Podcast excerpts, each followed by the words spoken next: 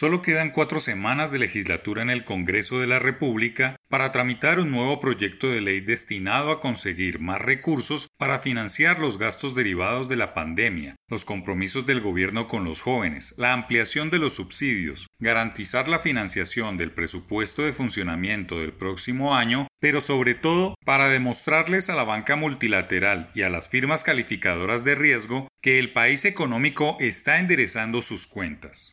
El gobierno nacional, con las nuevas caras en el Ministerio de Hacienda, debe trabajar en un articulado social de cara al país, sin camarillas, secretos ni componendas y demostrar que Colombia necesita meterle plata a sus arcas públicas para no caer en una irremediable quiebra técnica, pues no se puede seguir pidiendo cosas que cuestan en las protestas sin tener conciencia de dónde salen los recursos y quién los paga. Tampoco debe desgastarse el Ministerio en ponerle nombres raros a una simple pero urgente reforma tributaria.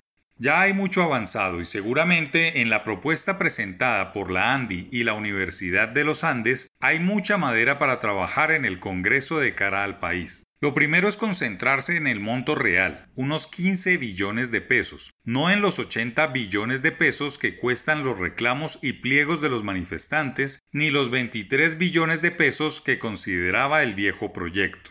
Es urgente que el gobierno le presente al Congreso el marco fiscal de mediano plazo de 2022 antes del 15 de junio, así como el presupuesto de la vigencia del año entrante, para que todo el país pueda sensibilizarse de que la tributaria y el presupuesto son dos cosas del mismo orden. En casi todos los países de la OCDE, estas discusiones van unidas y es uno de los eventos económicos más esperados del año. Son dos documentos fundamentales para poder reformular y atender la pandemia y las protestas.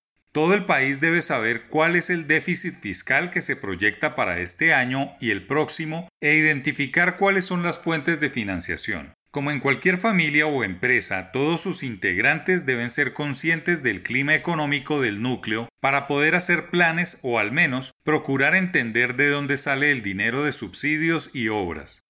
El nuevo ministro José Manuel Restrepo debe lograr que la nueva reforma resuelva el problema fiscal derivado del COVID en vez de aumentar el gasto. Eso podría costar unos 12 billones de pesos, con lo que se enviaría un mensaje contundente a las firmas calificadoras de riesgo. La situación económica del país era mala durante la pandemia, pero con las protestas, el elevado endeudamiento y el abultado déficit, el panorama cambió y la pérdida de grado de inversión condenará al país a una estampida de capitales y alejamiento de inversionistas. Lo último es que el gobierno debe acelerar la vacunación total para volver antes a la plena normalidad. Ojalá en 90 días cuando se alcance 60% de la población. Eso reactiva la educación, el comercio, la hostelería, el turismo y la construcción. El problema más grande es el desempleo, que se soluciona sin esos sectores que se reactivan inmediatamente entran a la normalidad. Pretender aplazar la tributaria para diciembre, cambiarle el nombre o dejarle todo el lío al nuevo gobierno sería la acción más irresponsable del Congreso.